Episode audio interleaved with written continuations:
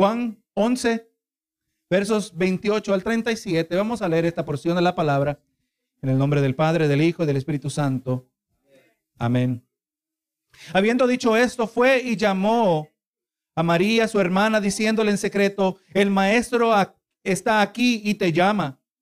Ella cuando lo oyó se, levantó de prisa y vino a él.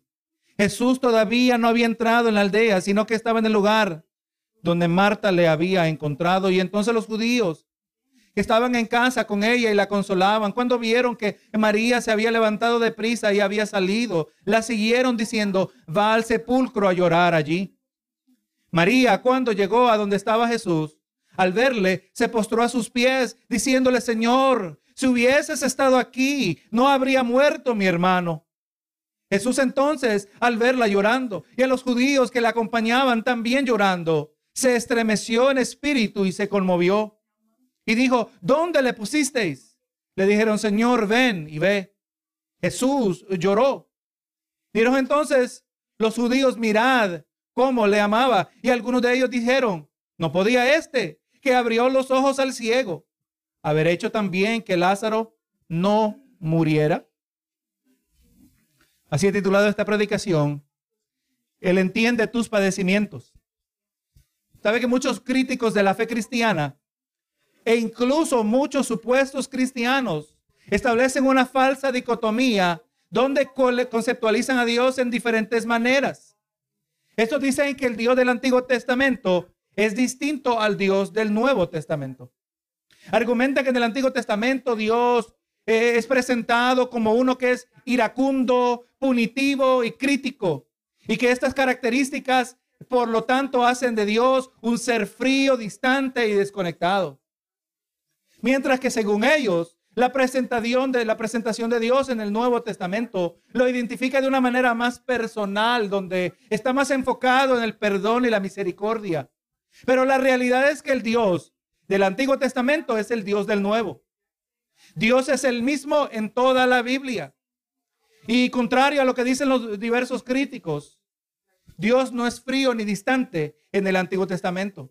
Si nosotros miramos cuidadosamente, podremos observar la misma misericordia y perdón que son revelados por medio de Jesucristo. Esto aparece también en el Antiguo. Vemos, hermano, que Dios, vemos que podemos trazar algo que siempre ha sido cierto. Tanto en el Antiguo como en el Nuevo Testamento, Dios siempre ha querido tener una relación de amor con su pueblo. Una relación de amor y obediencia. Verá que son dos realidades inseparables. Deuteronomio 10:12 dice, ahora pues Israel, ¿qué pide Jehová tu Dios de ti? Sino que temas a Jehová tu Dios, que andes en todos sus caminos y que lo ames.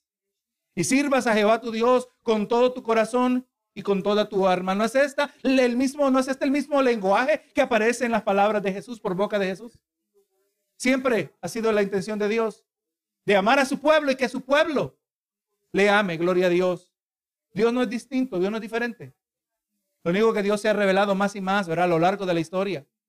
Ahora los versos que tenemos por delante nos han de presentar a Dios, hablando de Dios Hijo. Y nos presenta ahora de una manera más íntima aún, tan íntima y personal, que revelan a un Dios que se identifica con nuestros padecimientos. ¿Qué más íntimo podemos tener, verdad? Usted sabe que en el día de hoy hay filosofías que están deshaciendo el, eh, lo que es el centro de la, de la cultura, hermanos. Se está desboronando. Están tratando de, formular o han formulado eh, diversos grupos de víctimas. Diferentes víctimas, algunos por ser de grupos marginados y hay personas que pertenecen a varios grupos marginados. Y si usted no pertenece al grupo marginado, usted jamás podrá entender, usted jamás podrá identificarse con lo que estas personas están pasando. Una falsa manera de ver al mundo crea una serie de víctimas. Pero hermano, lo sorprendente es que tenemos a un Dios supremo que nosotros no lo podemos entender completamente. Y aleluya, y al mismo tiempo, mientras Él es incomprensible, el Señor nos muestra en su palabra que Él se identifica con nosotros. O que también podemos decir que nosotros nos podemos identificar con Él. Gloria a Dios, porque la meta es que amemos a Dios y que sepamos Él está cercano. Dios nunca está lejos, hermanos. A veces sentimos cosas, pero lo que sentimos no es la realidad. Lo que sabemos es la realidad, ¿verdad? Y esa es, la, esa es la lucha del cristiano mientras estamos siendo formados en este proceso a diversas, diversas velocidades dependiendo de la persona. Entre más suave sea el, el, contenido del barro que somos nosotros, quizás más puede el Señor trabajarnos. Hay otros que somos quizás más tercos. Pero el Señor el proceso nos lleva. Y muchas veces Él obra, gloria a Dios, y como miramos de, deliberadamente, se queda a la distancia para mostrarnos a nosotros lo que vamos a hacer. Él no necesita ver lo que vamos a hacer, porque Él ya sabe lo que vamos a hacer. Y nos deja sin nada, sin quizás sin ninguna sensación, sin ninguna experiencia. Lo único que nos deja es su verdad. Y hermano, y su verdad es suficiente. El Dios no está distante. Él lo, dijo, lo prometió Jesús, que yo estaré con vosotros hasta el fin del mundo. E, esa, esa promesa nunca ha dejado de ser cierta, hermanos. ¿Verdad? Y es lo que vamos a estar mirando en esta noche. Ahora, la exploración de estos textos que miraremos nos va a permitir enfocarnos eh, en tres lecciones importantes. Así como María se dio prisa para venir al maestro, nosotros debemos ser sensibles y con un sentir de urgencia cuando Cristo habla a su iglesia. Vamos a mirar más acerca de eso. Y vamos a mirar también que es posible poseer una fe sincera, pero también tener una corta, que es corta en perspectiva, que pide menos de lo que Dios está dispuesto a dar. ¿Alguna vez usted le ha pasado que ha pedido menos de lo que Dios quiere dar? Tercero, vamos a ver que, que pasar por diversas situaciones. Tenemos que pasar por diversas situaciones, diversas dificultades para seguir en nuestro aprendizaje acerca de Dios. De eso se trata la vida cristiana, de aprender acerca de nosotros y de aprender acerca de Dios. Ahora, hermano, llevamos varias semanas en este capítulo y por medio del cual hemos eh, sido expuestos a varios ejemplos de la manera que Dios interactúa con sus hijos. Hemos aprendido que como hijos de Dios, nosotros no somos exentos a los padecimientos que caracterizan una existencia terrenal en un mundo caído. No, pastor, eso yo no estoy de acuerdo. Bueno, entonces no está de acuerdo con Jesús. Jesús dijo, en el mundo tendréis aflicción. La realidad. No somos exentos del sufrimiento. Y vemos que a lo largo de la historia de Lázaro, sus hermanas y Jesús, hemos podido contextualizar la idea de que el sufrimiento o que las dolorosas pérdidas de la vida son posibles y son compatibles con la idea de un Dios que ama a sus hijos. O sea que podemos ver sufrimiento en nuestras vidas y al mismo tiempo saber y estar convencidos de que Dios nos ama. No son contradicciones, no son realidades mutuamente exclusivas, no se cancelan la una a la otra. Son compatibles. El sufrimiento en la vida de un hijo de Dios y al mismo tiempo experimentar el amor de Dios, Y que vamos mirando que las dificultades de la vida no ocurren o que ocurren no a pesar del amor de Dios, pero muchas veces ocurren a causa del amor de Dios. Y esto tenemos que dejarlo remojar, hermano, en nuestra mente. Muchas veces porque Dios nos ama, tenemos que sufrir. Amén. Porque Dios nos ama. Y porque es por medio de los padecimientos que el Dios que causa que todo obre para bien es el mismo que obra para que Cristo sea formado en nosotros. Es la meta singular de Dios. Que Cristo sea formado en nosotros. Cristo formado en nosotros es la mera definición de que todo obra para bien. Amén. Si todo obra para bien, si en toda situación Dios canaliza, Dios dirige, Dios nos atrae a Él y, produce la imagen de su Hijo en nosotros, ahí sí eso produjo el mayor bien. Todo obra para bien no quiere decir que toda petición va a ser contestada de la manera que nosotros pedimos. No quiere decir que toda petición va a ser contestada en el tiempo que nosotros queremos. Pero lo que sí sabemos que será hecha conforme a la voluntad de Dios para la gloria de su nombre. Así que la semana pasada concluimos aquella sección del narrativo donde explorábamos la interacción entre Jesús y Marta y donde, donde Marta expresó una poderosa convicción su convicción no era poderosa porque era una fuente de poder sobre las circunstancias, pero porque su convicción ejercía un poder que impactaba la vida de Marta. Usted sabe, en el día de hoy la gente habla, mire, le voy a traer una palabra poderosa, dicen algunos predicadores. Tengo cuidado con aquellos que hablan así. Tengo cuidado, no lo vamos a descartar inmediatamente. Pero cuando habla de una poderosa palabra, ¿qué es lo que piensa la gente? Dios va a resolver mi problema, ¿verdad que sí? El Señor me va a trazar el camino por el cual yo voy a recibir la contestación a mi situación. No tengamos cuidado, hermanos. Pero cuando hablamos de la poderosa palabra de Dios, no es simplemente o la reducimos a una palabra que, que cambia las circunstancias. No, no, estamos hablando de una palabra que cambia al que experimenta circunstancias. Ese es el poder que a nosotros nos interesa, hermanos. Amén. Es el poder que nos interesa. No, no nos vayamos con un, eh, lo que podría ser visto como un, un, sustituto barato. No, no, yo, yo, si Dios quiere obrar en mi corazón, eso es lo que yo más quiero, aún sobre toda necesidad que yo experimente en esta vida. Y Marta habló unas palabras poderosas ella entendía convicción acerca de Jesús. Cuando él le hablaba, gloria a Dios, y le decía, ¿verdad? Gloria a Dios. Ella le decía en el verso 27, Señor, yo he creído que tú eres el Cristo, el Hijo de Dios, que ha venido al mundo, una verdad transformadora. Debemos entender que el poder de Dios que nosotros debemos estar interesados en experimentar no debe ser primera, eh, primeramente el poder que cambia circunstancias, pero el poder que cambia el corazón del que experimenta las circunstancias. Dios es glorificado, es contestar peticiones, pero Él es mayormente glorificado en esculpir la forma de Cristo en nosotros. De eso se trata. No, no perdamos eh, la mirada de lo que se trata la vida cristiana. Gloria, Dios se glorifica en contestar peticiones, pero es mayormente glorificado cuando nos da la forma de Cristo a cada uno. Ahora en el verso 28 leímos aquí dice, y habiendo dicho esto fue y llamó a María su hermana, diciendo en secreto, diciéndole en secreto, el maestro está aquí y te llama. Ahora, este, en, este, en este verso, pues vamos mirando un, un cambio de escena. Marta se apartó de donde estaba Jesús y ahora vuelve a su casa. Pero vemos que ella se le acercó en secreto a su hermana. No se nos dice exactamente por qué ella le habló en secreto. Solo podemos especular acerca de las razones por las cuales esto fue de esta manera. ¿Será que Marta estaba queriendo evitar una confrontación entre los numerosos judíos que estaban en su casa, ellos que venían de Jerusalén? ¿Será que ella no quería que ellos supieran que Jesús estaba cerca? Recuerda, el, Juan nos dijo en el narrativo que, que, donde estaban ellos, ahí en Betania, eso estaba a menos de dos millas de distancia de Jerusalén. ¿Será que quería Marta que María tuviera la oportunidad de hablar en privado con el maestro? Por eso le habló discretamente. Ahora, lo único que es claro aquí es que Jesús había mandado a llamar a María. Y hasta este momento, para todos los que estaban al tanto de que Jesús había llegado, parecía que Jesús había llegado por Marta y María.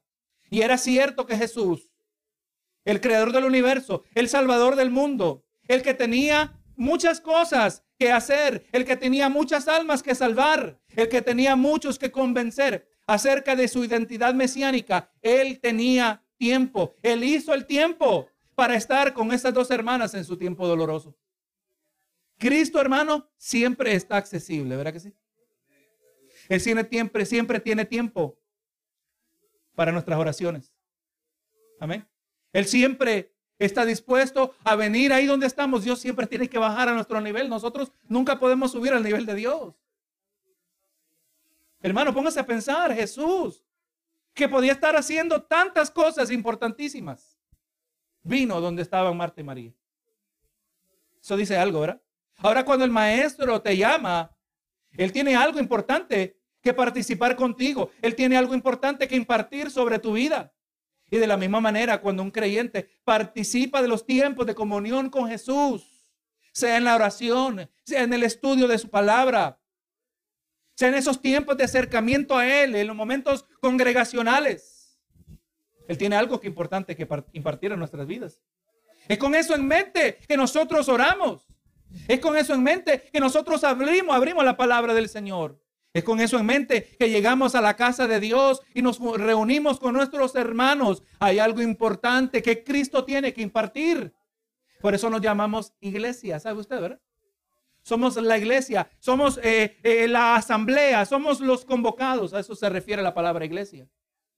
Y cuando llega el día de culto, cuando llega la hora, nosotros tenemos una cita con el Señor, ¿verdad que sí? Y a la hora que comience el servicio, el Señor ha prometido que por lo menos donde hayan dos o tres reunidos en su nombre, en otras palabras, los que estén reunidos para la gloria de su nombre, ahí está Él. Una especial expresión de la presencia del Dios que está en todo lugar. No es lo mismo, ¿verdad? Cuando estamos aquí en la casa de Dios que cuando estemos en cualquier otro lugar. Hermano, cada vez que podemos acercarnos a Dios, cada vez que tenemos esa invitación, hay algo importante que Él tiene que impartir a nuestras vidas. Y por eso con oídos atentos, con corazones humildes delante del Señor, ¿verdad que sí? Nos preparamos. Hemos hablado bastante en las últimas semanas y meses de que usted tiene que prepararse para venir al culto. Y no estoy hablando de que venga bien peinadito y bien arreglado. Por favor, si arréglese, ¿verdad? Para la gloria de Dios. No, no, pero estamos hablando de preparar nuestros corazones. Porque es verdad y a veces nos ha pasado, a todos nosotros, que llegamos a la iglesia todos agitados. Venimos corriendo en un sentido espiritual, ¿verdad? Andamos agitados, andamos enredados en tantas cosas que gracias a Dios que logramos llegar al culto. Se entiende, e, eso ocurre de vez en cuando, pero eso no puede ser la norma de cada semana, todo domingo tras domingo. No, preparemos nuestros corazones. El Señor nos llama. En muchas maneras es como escucháramos las palabras de María que le viene a, su, a Marta, que le dice a su hermana María, el maestro te llama. Pero que si el maestro le llama hoy, usted va a venir con mucha atención. Así como, como María dice en el verso 29, y ella, cuando lo oyó, se levantó de prisa y vino a él. María, igual que Marta, sabía y conocía el carácter y naturaleza de Jesús. Ella sabía que él no, él no era un cualquiera. Y cuando supo, se nos dice que se fue de prisa. Era de prioridad estar en audiencia ante Jesús. María sabía esto. Era apremiante que ella llegara al maestro. Siempre que el maestro llama, hermano, es una cuestión de apremiante de atender su voz. Si el maestro está hablando, más me conviene a mí escuchar. Estar listo para oír su voz. Y en la misma manera, es apremiante cada vez que nosotros somos convocados a reunirnos con Él. Cada vez que como hijos de Dios somos llamados a reunirnos a adorar su nombre, donde por medio de la predicación de su palabra, nosotros podemos oír la voz del Maestro. Verso 30 nos dice, y Jesús todavía no había entrado en la aldea, sino que estaba en el lugar donde Marta le había encontrado. Eh, no se nos dice directamente, pero ¿por qué Jesús eh, no había decidido entrar, llegar a la casa? Algunos comentaristas especulan que, que fue Marta la que le pidió que se quedara fuera de la aldea para que, no, que su vida no estuviera en peligro, porque esa era la realidad. La vida de Jesús estaba en peligro. Lo que sí podemos decir es que era necesario que todos salieran de la casa, como vamos a ver en el siguiente verso. Verso 31. Entonces, los judíos que estaban en, casa con ella y la consolaban cuando vieron que María se había levantado de prisa y había salido, la siguieron diciendo, va al sepulcro a llorar allí. Vemos que María no estaba sola en la casa y que aparentemente era consolada por varios judíos que estaban allí presentes. Ellos no sabían qué es lo que Marta le había dicho a, María, pero vieron que salió de la casa de prisa. Pensaban que María sentía la necesidad una vez más de desahogar sus sentimientos cerca del sepulcro de su hermano. Y como quizás, como ellos se habían denominado a sí mismos como consoladores eh, para esta familia, ellos vieron que era también requerido acompañarla. Y hasta ahora ninguno de los mencionados tiene ni la menor idea de que aquí está algo fuera de lo normal. ¿verdad? Nosotros ya conocemos la historia. Aquí va a pasar algo fuera de lo normal. Aquí va a pasar algo extraordinario. Aquí va a pasar, iba a pasar algo sobrenatural. Hermano, de muchas maneras eso caracteriza nuestras vidas, ¿verdad que sí? ¿Cuántas veces hemos visto nosotros la protección sobrenatural de Dios? ¿Cuántas veces, eh, eh, aleluya, quizás no nos atrevemos a llamarle milagros, pero de la manera que Dios obra, como las circunstancias que Dios favorece, protege a sus hijos, provee para cada uno de nosotros, nosotros que vivimos vidas tan normales, tan cotidianas en muchas maneras. Somos similares a los incrédulos. Hay que trabajar, hay que llegar a la casa, hay que descansar. También nosotros que pasamos tiempo en la presencia de Dios, también tenemos que lavar ropa, igual que el resto de la gente, ¿verdad que sí? Pero en nuestras vidas cosas, ocurren cosas fuera de lo normal. Ocurren cosas fuera de lo común. Porque nosotros servimos a un Dios que existe fuera de la naturaleza, ¿verdad que sí? Él es por definición sobrenatural. Pero estos aquí iban siguiendo a María. No tenían ni la menor idea. Mientras nosotros eh, comprendemos que Jesús se aseguraba eh, de que soberanamente toda pieza fuese colocada en su lugar para, para poder presenciar una obra de su gloria. Dios estaba colocando todo, hermano. Sepa que de la misma manera es posible que nosotros estemos pasando por circunstancias difíciles para que por medio de ellas seamos colocados en el lugar donde Dios quiere obrar. Por lo general, cuando estamos pasando en el sufrimiento, no podemos imaginar, Señor, ¿cómo es que hay propósito en esto? Yo no entiendo cómo es que tú vas a tener un propósito en esto que me está pasando. Pero la palabra nos ilustra que muchas veces es a través de las circunstancias que el Señor va colocando cada pieza del rompecabezas, donde Él va a mostrar su gloria donde Él va a mostrar su amor, donde Él va a mostrar su misericordia, donde Él va a dar una expresión de su cuidado por cada uno de nosotros. Qué tierno se siente en el corazón que cuando somos nosotros entendidos que somos hijos de Dios y podemos ver claramente y evidentemente que Dios nos cuida. Oye Señor, tú me amas, tú me cuidas, tú me proteges, tú provees para mí. Señor, tu amor es tan lindo, tan bello. Por eso uno de los sentimientos más cercanos eh, eh, en la superficie del corazón del creyente es el agradecimiento. Si vengo a cada uno y le digo, hermano, cuénteme una razón por la cual usted está agradecido, no me sorprendería que cada uno podríamos traer una razón completamente diferente de la otra. Dios obra tanto, está envuelto en nuestras vidas. Y cuando miramos, cuando miramos el presente se nos hace difícil. Pero al haber pasado la situación, miramos hacia atrás y vamos mirando cómo Dios iba coordinando todas las cosas. Yo solo podía ver el sufrimiento. Yo solo podía mirar la circunstancia y no podía ver que Dios estaba obrando. Pero es exactamente lo que estaba pasando aquí.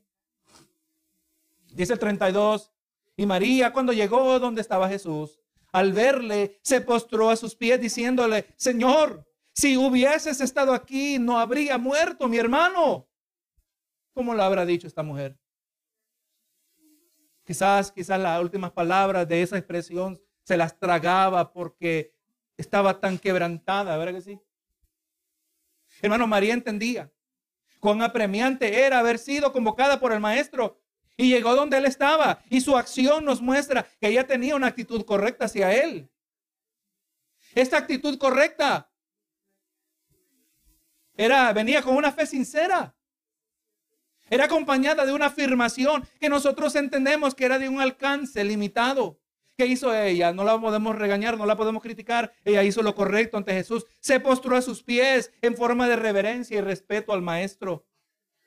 Pero mirando a ella postrada, ella no tenía duda, ella no cuestionaba quién era Jesús. Su humillación entendía o mostraba, daba evidencia de que ella entendía que ella estaba hablando al Rey de Reyes y Señor de Señores. No nos sorprendería eh, mirar que ella podría hacer la misma afirmación que había hecho Marta, su hermana, ver en el verso 27. Tú eres el Cristo. Por lo menos sus acciones mostraban eso, ¿verdad? Pero vamos mirando que sus palabras nos dicen algo adicional. Es posible poseer una fe sincera, pero una que es de perspectiva corta. Nuestra perspectiva es corta a causa de nuestra humanidad. No vamos a criticar demasiado a estas mujeres. Eran humanas igual como nosotros. Cuán corta se vuelve nuestra perspectiva en medio de los padecimientos. Cualquier persona, ¿verdad que sí? Ella tenía una fe sincera en Cristo Jesús. Pero su perspectiva era corta porque era humana. Así también es la nuestra. Mire lo que dice aquí el apóstol Pablo. El, el enfoque es Efesios 3:20, pero le voy a leer unos versos anteriores para traer un poquito del contexto. Efesios 3:14.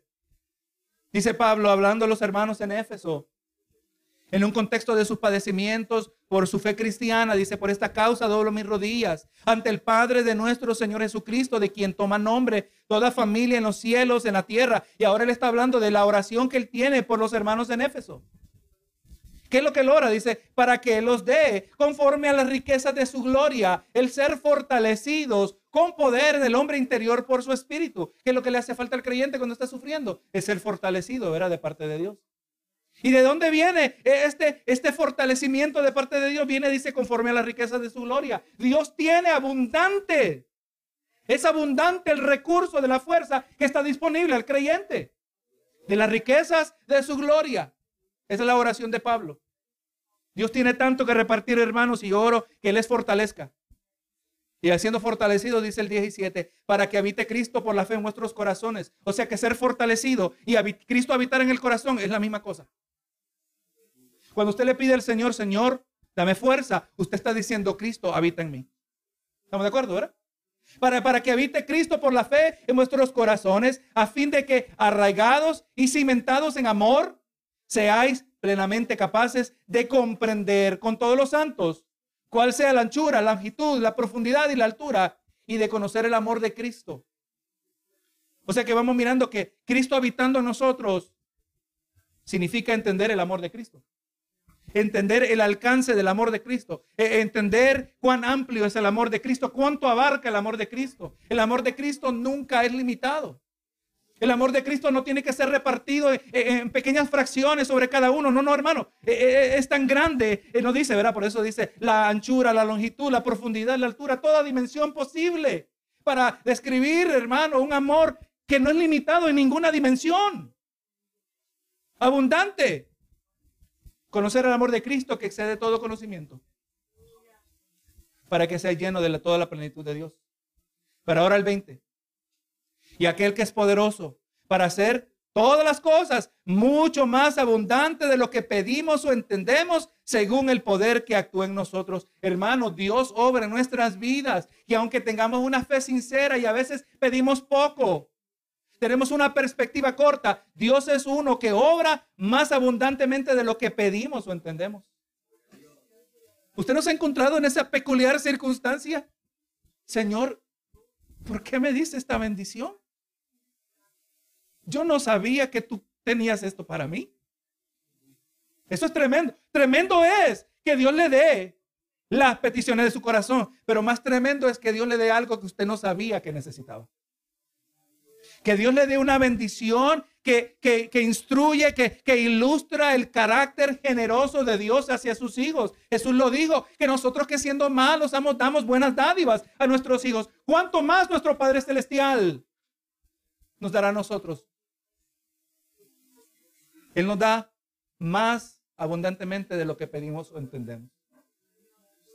O sea que, así como, como María, que tenía la perspectiva corta. ¿Y, cómo sabemos que era corta? Porque tenemos el resto del narrativo. Si no tuviéramos el resto de la historia, hubiéramos, estado igual que, que María y Marta, ¿verdad que sí? Pero mire cómo es el carácter de Dios, hermanos. Damos gracias a Dios que no dependemos de nuestra propia sabiduría de nuestra propia habilidad, de habilidad de, evaluar las circunstancias. Nosotros dependemos de Dios. Hermano, usted sabe que Salomón oró a Dios por sabiduría y Dios le dio mucho más de lo que pidió, ¿verdad que sí? Tenemos el ejemplo de la viuda de Sarepta, que fue obediente y dio al profeta que comer. Y le dio aquella última porción que le quedaba a ella y a su hijo, y como ella había dicho, después de echarnos a morir. Se la dio. ¿Y qué? Y como resultado, ella y su hijo tuvieron mucho que comer durante el resto del tiempo de la sequía, conforme a la provisión sobrenatural de Dios. El, la harina y el aceite se seguían multiplicando, ¿verdad que sí? A veces nosotros tenemos confianza en el Señor, y, pero nuestra perspectiva está corta. Solo nos atrevemos a pedir hasta aquí. Y en el proceso descubrimos la grandeza de Dios que está puesto a darnos más de lo que nosotros podíamos pensar que nos iba a dar. Es el Dios que servimos, hermanos. Por esto, ver pasajes como estos son importantes. Que de manera minuciosa, cuidadosamente, miremos todo lo que se pueda ver, porque obviamente este pasaje está aquí con un propósito. No es simplemente de, contarnos una bonita historia que tiene un, fin, un final feliz, que obviamente tuvo un final feliz, ¿verdad que sí? No lo vamos a ver hoy. Pero ¿qué es lo que nos está mostrando Dios acerca de sí mismo? Y le decía a María, Señor, si hubieses estado aquí, si hubieses estado aquí, Señor. No sé si ella habrá parado ahí. Señor, ¿por qué no estabas aquí? Si hubieras estado aquí, no, había, no habría muerto mi hermano. Para ella, eh, para ella, esta era la única manera que esta situación se hubiera encontrado su resolución. Estas eran exactamente las mismas palabras que Marta, de Marta, ¿verdad? Cuando primero se encontró con Jesús. Ellas conocían a Jesús íntimamente, pero no sabían todo acerca de él. Ellas sabían que Jesús tenía poder, pero no habían exactamente concebido que su poder procedía de una fuente infinita. Hermano, qué tremendo es cuando Dios nos muestra que tiene poder y en otra ocasión nos muestra que tiene más poder. Y en otra ocasión nos muestra que tiene más poder aún y uno se queda con la boca abierta. Señor, yo no pensé jamás en mi vida que esto iba a ser posible. Yo no pensé jamás en mi vida que tú ibas a poder eh, quebrantar ese corazón que era de piedra. A Dios le gusta mostrar su poder, hermano. La fuente del poder de Jesús, una fuente infinita. Ellas todavía tenían lecciones que aprender. Ahora le hago la pregunta a usted. ¿Qué lecciones le toca aprender a usted? ¿Por qué situaciones te tiene que pasar Dios como parte de tu aprendizaje? Dice el verso 33. Jesús entonces, al verla llorando, aquí estamos llegando a una sesión muy importante. Jesús entonces, al verla llorando y a los judíos que la acompañaban también llorando, se estremeció en su espíritu y se conmovió. Hermanos, solo habían pasado cuatro días después de la muerte de Lázaro. Las heridas estaban frescas. Los sentimientos eran intensos y solo al llegar a la tumba María estaba quebrantada. Ella y los judíos estaban llorando. Una pregunta obvia, ¿por qué lloraban? A causa de la muerte de Lázaro. Pero ¿por qué causa tanto dolor la muerte? ¿Sabe que es muy, es muy común escuchar a una persona o quizás hasta un predicador hablar acerca de la muerte y en un inepto intento de aliviar el dolor de los oyentes, el individuo se refiere a la muerte como algo normal. La muerte es algo normal. Pero debemos aclarar que el hecho que algo es común no hace de ello normal. Escuche bien esto. El hecho que algo es común no hace de ello normal. La muerte es anormal. Escuche esto. La muerte representa un brusco rompimiento de la relación entre un esposo y esposa, entre padre e hijo. Es una violenta separación entre seres queridos y es un intenso recordatorio de las consecuencias del pecado. Eso no es normal, hermano. Romanos 5:12 nos dice, por cuanto, por tanto, como el pecado entró al mundo por un hombre, y el por el pecado la muerte, así la muerte pasó a todos los hombres, por cuanto todos los hombres pecaron. Cuando el ser humano, el creyente, el incrédulo de la misma manera, llegamos a los días finales de nuestra existencia, se nos está recordando que aún siendo redimidos como hijos de Dios, nuestros corazones lavados de todo pecado, hay consecuencias de las cuales nosotros no somos exentos. La muerte del cuerpo, ¿verdad que sí? Por cuanto todos pecamos. Todos hemos pecado. El que dice que no peca miente, dice el apóstol Juan en primera de Juan. Por eso duele la muerte. Porque no es normal. Es común, pero no es normal. Lloramos porque sufrimos las consecuencias del pecado en la raza humana, por cuanto todos pecamos. Pero lo sorprendente aquí es que aunque la muerte es el castigo de la raza humana, Dios no es indiferente a las lágrimas que salen, del, se surgen del corazón que es del, del sufriente. Dios no es indiferente a las lágrimas que surgen, del corazón sufriente. Eh, eh, hermano, eso lo vemos ilustrados. El pueblo de Israel había cuestionado los propósitos de Dios. Dios les dijo, aquí está la tierra prometida, yo se la voy a dar a ustedes, pero ellos se dejaron llevar por 10 individuos, influenciar eh, la influencia de 10 individuos en vez de escuchar a dos que tenían fe. Dios nos ha dado la tierra, decían los dos. Lo lograremos, Dios nos va a dar lo que prometió. Los 10 decían, no, nos van a consumir, nosotros somos como saltamontes ante ellos. Y a causa de cuestionar los propósitos de Dios, ya Dios había mostrado su poder. Ya habían pasado por, por tierra seca cuando eso era un mar. Ya habían visto la provisión de Dios de manera sobrenatural. La protección de Dios de manera sobrenatural. Pero no le creyeron a Dios. Y a causa de eso, 40 años anduvieron en el desierto. Pero lo sorprendente es que Dios les dice que en esa jornada de 40 años su pie nunca se hinchó su vestimenta, sus sandalias nunca se desgastaron. O un milagro que vivían ellos todos los días, hermano. Comían pan del cielo, un milagro que comían todos los días. Mire, es que en medio de las consecuencias del pecado, en medio de las, de, las consecuencias de, de la desobediencia, ahí también está la gracia y la misericordia de Dios. Y así también cuando nosotros sufrimos una de las máximas consecuencias del, pecado en el ser humano como individuo, en el ser humano como raza humana, lo que es la muerte, Dios no es indiferente a nuestras lágrimas. Él no se distancia de nosotros. Él está cercano.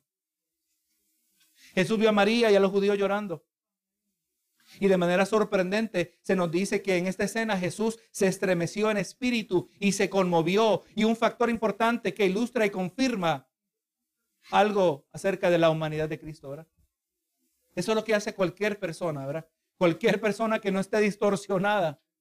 Cuando uno ve el dolor de otro, le impacta a usted, ¿verdad? El 34 dice, y dijo, ¿dónde le pusiste? Le dijeron, Señor, ven y ve. Y dice el 35, Jesús lloró.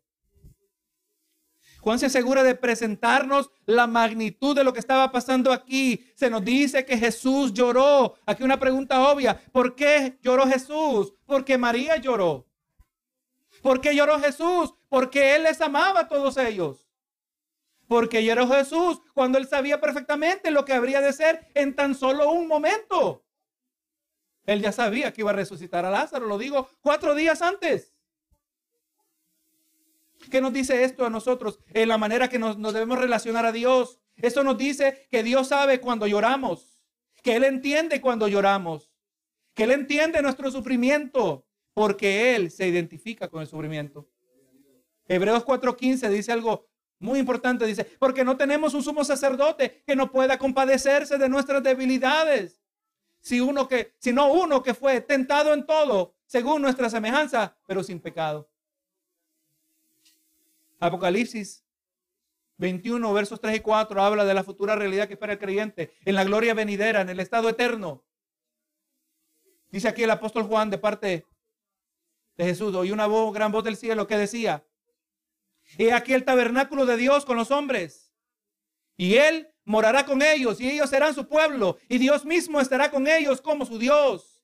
Dice, y enjugará Dios toda lágrima de los ojos de ellos y ya no habrá muerte, ni habrá más llanto, ni clamor, ni dolor, porque las primeras cosas pasaron. Él está consciente de nuestro sufrimiento. Aún cuando la fuente de nuestro sufrimiento es nuestra propia desobediencia, pero si nos humillamos delante de Él, no me voy a atrever a decir que Jesús llora cada vez que nosotros lloramos, pero Él se compadece de nosotros cada vez que nosotros nos quebrantamos. Y un día nos dice la palabra que un día enjugará las lágrimas. Cuando usted tiene su niño pequeño, su niño que se golpeó, que está doliente por algo, ¿qué lo hace usted cuando mira el, niño llorando después, tratando de calmarlo? Le limpia las lágrimas de sus ojos, ¿verdad? Eso es lo que hace el Señor, el tierno corazón de Dios hacia nosotros. Nos dice tanto acerca de la humanidad de Jesús, nos dice tanto acerca de la manera que, nos podemos identificar con nuestro amado Salvador. Él miraba a todos llorando ya sabe, y sabiendo que él iba a hacer un grande milagro. Yo me imagino lo que yo hubiera hecho en una circunstancia así. Hubiera dicho, paren de llorar, paren de llorar, miren lo que va a pasar ahora. Pero Jesús no hizo eso.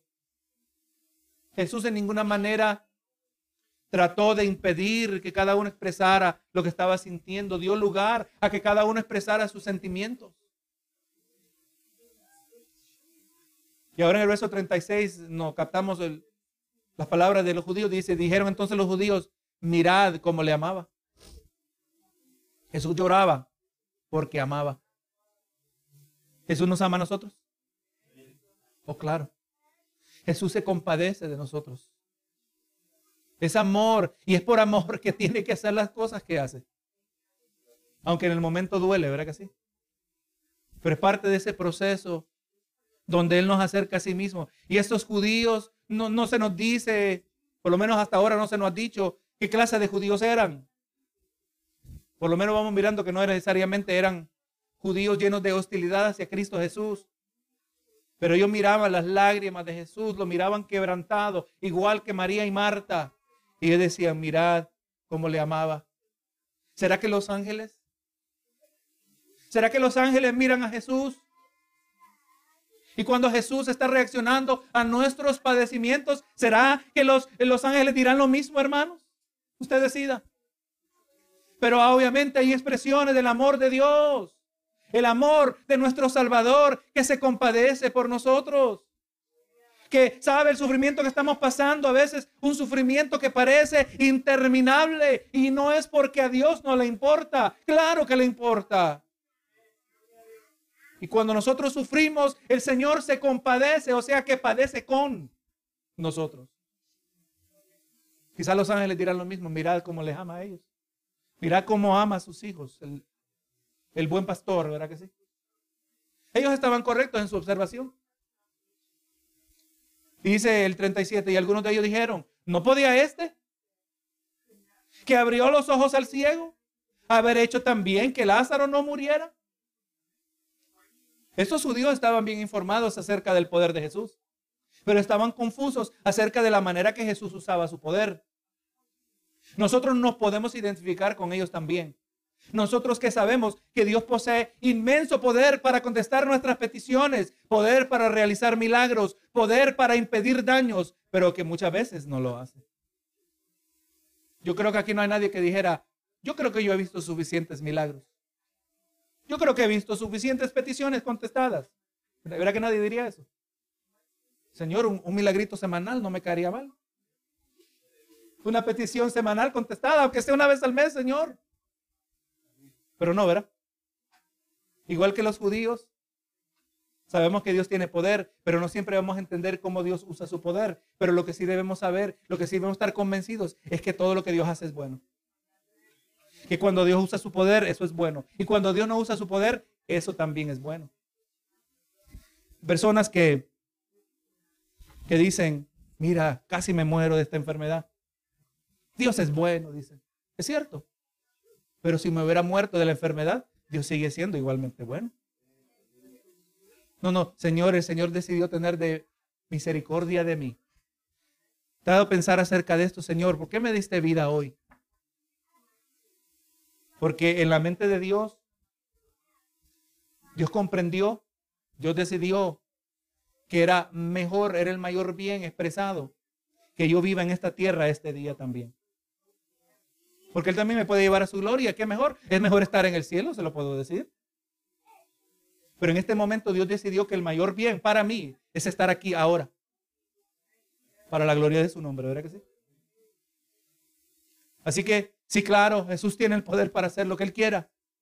Pero no siempre vamos a entender lo que Dios está haciendo. Aunque aquí vamos a ver, ¿verdad? Que Dios se va, Jesús Cristo se va a glorificar, ¿verdad? En la, en la escena que tenemos para la semana que viene, si así el Señor nos permite. Ahora, hermano, esta sección del narrativo ha sido muy importante para nosotros, porque sobre todas las cosas nos ha permitido ver a un Salvador que sabe lo que sentimos. Un Salvador que posee todo el poder que sustenta el universo, el que es la fuente de toda vida y Él toma tiempo para acercarse a nosotros.